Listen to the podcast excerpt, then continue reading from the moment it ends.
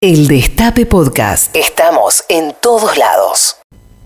Hay un principio que es el de la el compañerismo que está fundado básicamente en un sentir colectivo, en una identidad común que hace que, por ejemplo, uno vea en el otro lo que uno, no quiero decir, uno siente por el otro, uno entiende el dolor del otro, entiende la alegría del otro, porque se habla, insisto, un lenguaje común, de una mirada de mundo. Este, se es compañero, se comparte el pan, se, comparten este, las pasiones, se comparten los, deseos, se comparte un proyecto de país. ¿no? Em, yo he escuchado en todos estos estas dos semanas que va más o menos de la, derrota en las pasos hasta ahora eh, muchas explicaciones de lo ocurrido aprendí de un nuevo commodity que tenemos, además de la soja, que son los que se la saben todas, que de haberlos escuchado antes esto no hubiera ocurrido. Es impresionante. La derrota fue por esto, si hubiéramos hecho el otro hubiéramos ganado, si la derrota fue por aquello, si se hubiera hecho aquello, entonces hubiéramos ganado. Un commodity. Tenemos en abundancia. Alguno dirá que también tenemos commodity de otras cosas. Bueno, en este caso, este, acá sobran los que eh, eh, después de una derrota saben por qué perdimos. En todas las interpretaciones que, se hicieron, en todas las lecturas posibles de ese domingo, eh, hay algo que yo no, yo no vi, por lo menos, y eso que, sea, casi uno podría resumir en dos grandes cosas. Este, la cuestión de la, de la pobreza, o si se quiere, la situación económica, y la mala comunicación vamos a poner así, la mala comunicación del gobierno. El gobierno comunica mal aquello que hace bien. Y este, por el otro lado, eh, por más que la economía empiece a reactivar, reactivó, hay un montón de rubros que están este, a todo vapor, esto no derrama, no termina de derramar, o mejor dicho, no derrama en la velocidad que uno quisiera. ¿sí? Eh, cuando uno vemos no, tanto los movimientos en el gabinete como el, papel, el rol que están jugando los nuevos ministros, tanto en el Nacional como en la provincia de Buenos Aires, eh, uno se da cuenta claramente que la lectura que hizo el gobierno es eh, esa. Rajaron a Meritelo, que era el responsable de medios, eh, a Pepe Biondi, ¿no? ¿cómo se llama? Este, Juan Pablo Biondi, que era el vocero. A propósito, ayer terminamos haciendo una, una relectura de lo que fue la carta de Cristina. Y, allí le dedica un párrafo eh, donde el protagonista es Biondi, pero Biondi es un accesorio en toda esta historia. Biondi no era eh, uno que pasaba por ahí por la Casa era el vocero del presidente. Y la verdad es que, tal como está escrito, lo que describe Cristina es imperdonable. Realmente es imperdonable. Dicho eso, Mala comunicación, rajaron al secretario de medios, rajaron al vocero presidencial. No derrama, la reactivación no derrama, mandaron a abrir todo, está Mansur hiperkinético, este, las escuelas, todo, todo, todo, todo, todo, este, para tratar de meterle mayor velocidad al repunte, al repunte económico. ¿Por qué? Bueno, por una razón muy sencilla, creo que lo comentamos ayer. Ahora nos pone por encima del año 2019. Ni siquiera hay que compararlo con el 2020. Toda la mejora en cuanto a eh, repunte de la industria, el repunte del consumo, este, todo nos pone en estamos por encima en términos de crecimiento, en términos que el año 2019. Pero el 2019 fue un año de porquería. Entonces, este, yo entiendo que muchos en el gobierno se entusiasmen con esta idea de que vamos para adelante porque eh, al fin estamos saliendo del, pozo. No, empezamos a salir del pozo. Tantos metros de pozo por sobre nuestras cabezas hasta que veamos la luz. Empezamos, no, no, no, o sea, dejamos de hundirnos y empezamos a trepar. Éramos en un pozo de 30 metros y empezamos a escalar. Y escalamos 5. Escalamos 5. Por eso, si no, no se entiende qué es lo que pasa. Miren, previaje, este, todo, todos los índices em, empiezan a mostrar realmente una, no solamente una mayor actividad, sino que son, es una mayor actividad sostenida. Eso es verdad, es cierto, pero no derrama. Es, eh, lo, dijimos, la tensión entre el, lo que sería la planilla Excel que manejan el Palacio de Hacienda y, la, y, la, heladera, o mejor dicho, lo que hay o no hay adentro de la heladera. Es una tensión, es una tensión real. La estadística este, puede no dar un reflejo demasiado realista de lo que sucede, aunque parezca mentira. Ya lo dijimos más de una vez acá. Este, dos personas que este, y, el consumo de dos pollos no indican que cada persona se comió un pollo. Capaz que hay uno que se comió dos pollos y el otro se comió cero pollos, pero para la estadística del promedio hay un pollo por persona. Bueno, esto en realidad era para explicar cuál es la lectura que hace el gobierno. Está clarísimo, está clarísima las acciones en las decisiones que ha tomado el gobierno. Pero yo no escuché en ninguna de las tantas interpretaciones alrededor de la derrota de ese domingo, provisoria, es una paso, es como un gran ensayo general, ¿no? Digo, vamos a poner en, también en, en, valor eso que ha sucedido. Un gran llamado de atención, un gran llamado de atención, donde entre otras cosas, se reveló el fenómeno de lo que algunos denominan la apatía, la desmovilización. Este, ahí anda Máximo Kirchner con unas carpetas, me dicen que donde va este, están los relevamientos de barrios muy populosos y populares del, Gran Buenos Aires, este, donde los niveles de ausentismo son arriba del 50%. ¿Escucharon bien? Arriba del 50%. Este, por lo tanto, es una atípica elección provisoria. Ese es el contexto donde este, el oficialismo perdió. Eso no lo vamos a poner en duda. Y donde eh, los amarillos, amarillos, con todos los temores que eso eh, avivan en, en muchos de nosotros y en muchas de nosotras. Pero les quería decir que lo que no vi es que entre las posibles eh, desilusiones, desencantos, desmovilizaciones, desmotivaciones que se acumularon, vamos a decirlo así, para, para mm, construir esa, esa derrota, no estuvo en ningún lado la falta de compañerismo. Sí, sí, no, no, no, no, no, sí, la falta de compañerismo. Miren, hoy a las 11 y 18, 11 y 19 de la mañana, el doctor Jorge Rashid, a través de un Twitter, informó que después de cinco años de atención médica y psicológica de Milagro Sala, Milagro está muy mal. Que su deterioro físico y psicológico es muy severo, es muy severo. Este, y recordaba este, Rashid, a quien quiera recordárselo, que Milagro Sala está injustamente detenida. Milagro Sala es una presa política. Milagro Sala ya lleva dos años y pico, dos años largos, dos años y medio prácticamente, de prisión bajo un gobierno kirchnerista o un gobierno peronista kirchnerista o un gobierno de coalición, la coalición del Frente de Todos. Milagro Sala era la referente de eh, uno de los movimientos sociales más importantes que tenía el kirchnerismo en el país. ¿Sí? Hizo una obra descomunal, ya la hemos dicho más de una vez.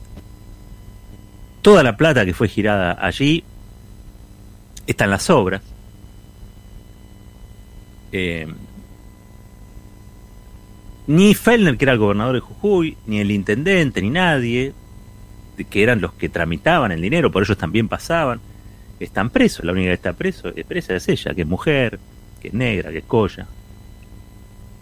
Y que para la élite Jujeña es pobre también. O no vamos a creer el, el verso de que Milagro es una potentada. Porque no le preguntan cómo viven los verdaderos dueños del litio y la marihuana ahora allí en Jujuy. Porque no se fijan cómo viven, dónde viven, en qué, en qué se manejan.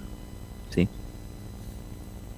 Y yo creo que ahí este, hubo una enorme falta de compañerismo con Milagro Sala, porque si bien es cierto que cada tanto aparece e irrumpe el reclamo por su libertad, es cierto que no forma parte de este, la campaña. Bueno, se presume que no está en la agenda de la mayoría. Eso es lo que se presume. Que la mayoría política y social de este país este, no vota en función de si Milagro Sala está justa o injustamente detenida, si es una presa política o no es una presa política. La mayoría de la gente de este país, lo habremos escuchado, este, vota según el bolsillo. Eso puede tener una parte de cierto, ¿por qué no? Capaz que es así. Capaz que la gran mayoría vota simplemente por eso. Pero si el peronismo solamente se explicara por el bolsillo, no hubiera habido resistencia. Me parece a mí que este, el bolsillo tiene una parte importante en la vida de las personas, pero también los ideales, las pasiones, los deseos, el compañerismo. El compañerismo es fundamental para tener activada la militancia. Sin compañerismo no hay militancia. Uno milita porque comparte con otros una idea de país. Si uno milita y comparte con otros esa idea de país, en ese, en ese país, ¿hay presos políticos o no hay presos políticos? Y no me vengan con el verso de la correlación de fuerza y que Morales es un aliado y que le estamos, le estamos este, haciendo este, el TEC, el juego del TEC, eh, al radicalismo, a ver si rompe con Macri. Esos son de derecha, no van a romper nunca. Es más, lo que están disputando son cargos, contrato, un poco de territorio, por administrar recursos. Tienen el mismo modelo de país, tanto este, Morales como Macri en la cabeza tienen el mismo modelo de país, un país donde Milagro Sala va presa. ¿Y saben qué? Donde Cristina Fernández de Kirchner también va presa. Porque el destino de, de Milagro no hace otra cosa que anticipar lo que puede suceder a la Cristina. Y los que me están escuchando lo saben. Entonces, yo pondría en algún lugar del análisis, digo, para que no sea todo aburridamente materialista, ¿eh?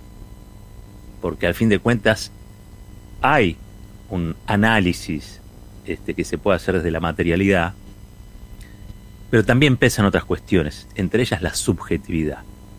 No se puede ser tan, yo diría, groseramente este, bruto para no, para no saber, viviendo en la Argentina, que los sentimientos juegan un papel enorme. En todo. Somos un pueblo emocionalmente activo y activado. Los mitos fundantes, nuestros mitos fundantes, tienen mucho de amor. Tienen mucho de amor, de entrega, de pasión, de coraje, de revolución. O, no leímos la historia. ¿De qué leemos cuando leemos la historia? En serio, ¿qué leemos cuando...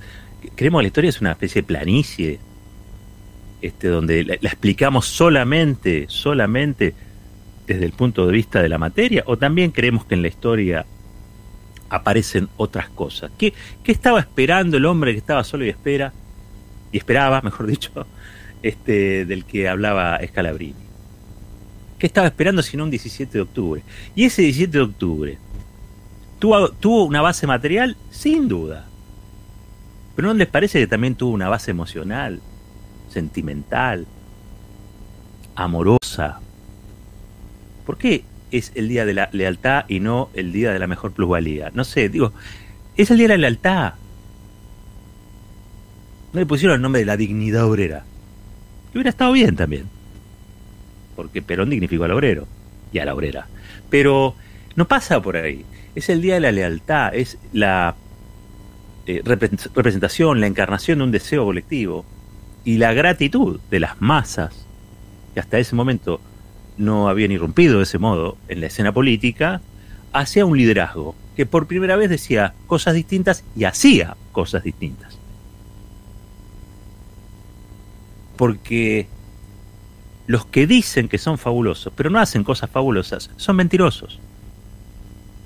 Y algo de verdad había en lo que ese general decía. Entonces, miren el papel que juega en la historia de nuestro país nada más y nada menos que un sentimiento, como es el sentimiento de lealtad.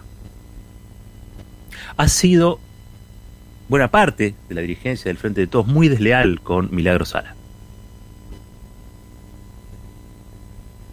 Porque saben que el militante, la militante, lucha por el otro, pero también lucha por uno. Mientras Milagro está presa, como está presa, sufre milagro, pero también sufre el cuerpo colectivo de la militancia. Porque es una amenaza disciplinadora, ¿O ustedes qué creen que hacía Milagro? Militaba. Entonces después dicen, no, porque tenemos que meterle épica al proyecto nacional, hay que volver a enamorar. A mí me encanta, porque las redes sociales están minadas de frases de ese tipo, son como las nuevas paredes, ¿no? Entonces aparecen desde declaraciones de amor, mucho odio, por supuesto, ¿no? Que es lo que, lo que sobra más que el amor en las redes. Pero también aparecen unas frases maravillosas, todas geniales. Ahora, ¿cómo pueden hablar de volver a enamorar si mientras están gobernando dejan presa a la mayor líder indígena, ¿sí? de origen indígena, del mayor movimiento social del norte argentino, que cuando le dieron 100 pesos los multiplicó por un millón para hacer casas para el pobrerío. Entonces, ¿cómo no van a reivindicar eso? ¿Cómo van a permitir, si permitieron eso, pueden permitir cualquier cosa? Y eso es lo que me parece a mí desmotiva, desencanta o desilusiona. Porque saben que yo he visto gente feliz, con muy poca plata en el bolsillo. Y he visto, y esto no es falso, gente a la que no le faltaba nada, pero le faltaba una idea, una convicción. Estaba vacía, vacía de sentido en su vida. Entonces miren lo importante que es tener algo por lo que luchar, creer en algo para luchar. El comportamiento del gobierno fue como si no creyera en nada, como si no creyera en Milagro Sala. Muchos funcionarios parece que ni siquiera creen en Cristina. El vocero del presidente Alberto Fernández le hacía operaciones a Cristina. ¿Cómo puede ser eso? Y después se preguntan por qué, el porqué de la derrota. ¿Y ustedes creen que esta derrota se soluciona poniendo unos manguitos más en el bolsillo de la gente? Ojalá sea así. Ojalá sea así, pero las heridas que se abrieron en estos dos años y pico no se van a cerrar tan fácil. Porque la militancia, eso que volvió con Néstor Kirchner, que mantenieron encendido durante años los organismos de derechos humanos, madres y abuelas y hijos. La militancia política que volvió con fuerza con Néstor Kirchner, que fue la ofrenda que le hizo Néstor Kirchner a los jóvenes de hace casi 20 años atrás. Se fundó sobre la base de una épica. La militancia estuvo detrás de Néstor y de Cristina, porque Néstor y Cristina prometían ser distintos y en los hechos lo eran. Después, funcionarios siempre ha habido muchos. Y son todos parecidos. Los hay más chantas, los hay más eficaces, los hay más peronistas, los hay peronistas de pico.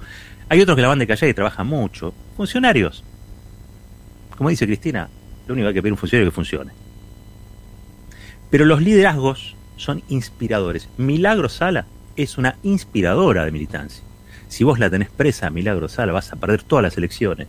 Y las que ganes, más alguna, seguramente la habrás ganado, hagamos un poco de memoria, pidiendo por la libertad de Milagro Sala. ¿Y cómo fue que ganaste y no la liberaste? ¿Cómo fue que ganaste y seguís haciendo este, negocios políticos con su carcelero? ¿Eso no, no cuenta? ¿La falta de compañerismo digo, no cuenta como una, un factor de la derrota? ¿No lo vamos a decir eso? No lo vamos a decir.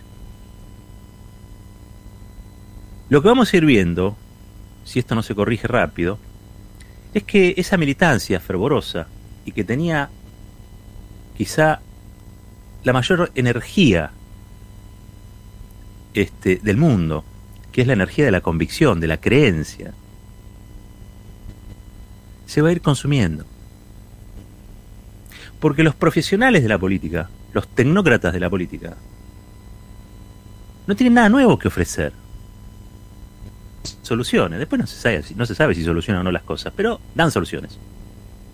Hacen campaña diciendo que con tres o cuatro cosas este, va a bajar el delito, hacen campaña diciendo que con tres o cuatro cosas se va a acabar la corrupción, hacen campaña diciendo que todos vamos a tener trabajo. Si acumuláramos las promesas de estos chantas de muchos años, la Argentina tendría que ser una potencia, ¿no? Porque todos quieren las mismas cosas. Ahora, los únicos que supieron cómo hacer eso que querían fueron Néstor y Cristina. Hasta ahora es lo que vimos. Vimos. Ay, me dirá, che, rescata a Alfonsín. ¿Quieren que rescate a Alfonsín? Yo lo rescato a Alfonsín, yo no tengo problema. Había que hacer lo que él hizo en ese momento. Pero yo en ese momento, la verdad, me tira el corazoncito por Ubaldini, ya lo saben. Digo, me parece que hay que anotar en algún lugar, en algún lugar, de lo que pasó de lo que pasó ese domingo de Paso, o que se está empezando a romper.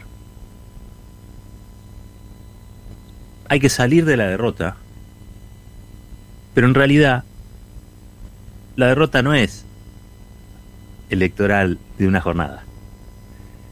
La derrota es anterior.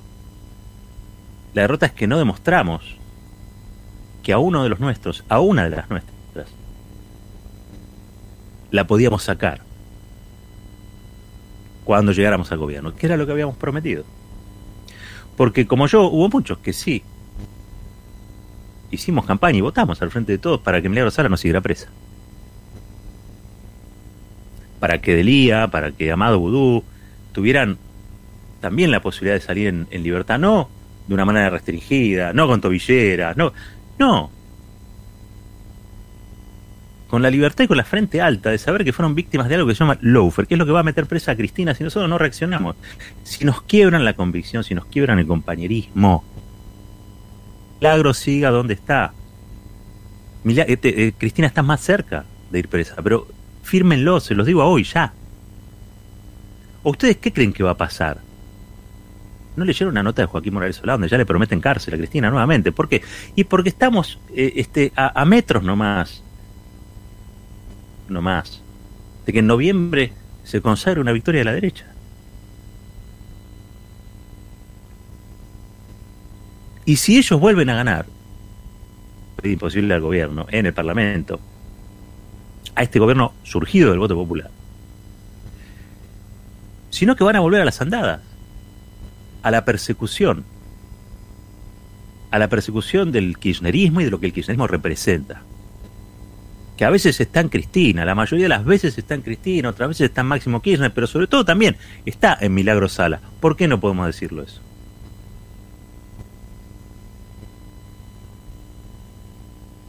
Yo entiendo que el apellido Kirchner es de algún modo el apellido de ese movimiento, de esa emergencia de allá por el 2002, 2003, 2004. Argentina de pie de verdad pero un montón de gente se sumó a esa epopeya. ¿eh? Y que los que sumaron a esa epopeya y no tienen ilustre apellido, no pueden formar parte, no son parte, no se reclama por la libertad de ellos. No se pide por la libertad de Milagro.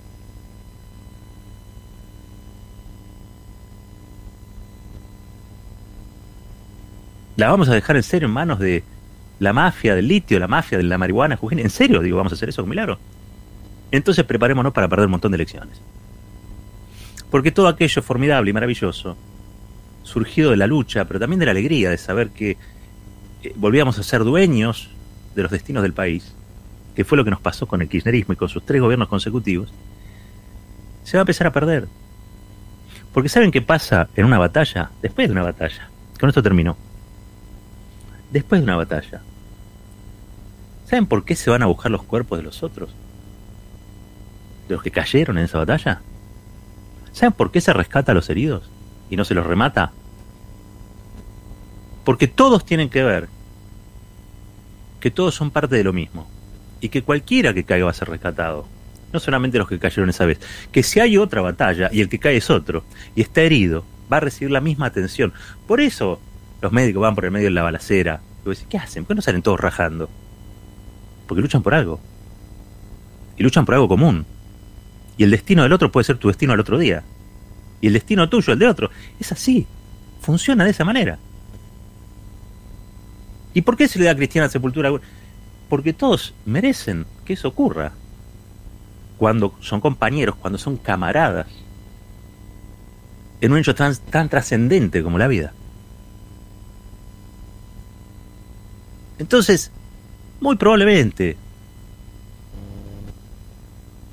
muy probablemente la materialidad lenta que se ha dado de recomposición de cierto bienestar, miren cómo lo digo, ¿eh? porque si no se ofenden, después te dicen, este, che, eh, ¿por qué me pega? ¿Por qué no le pega? Me canso de hablar de Macri.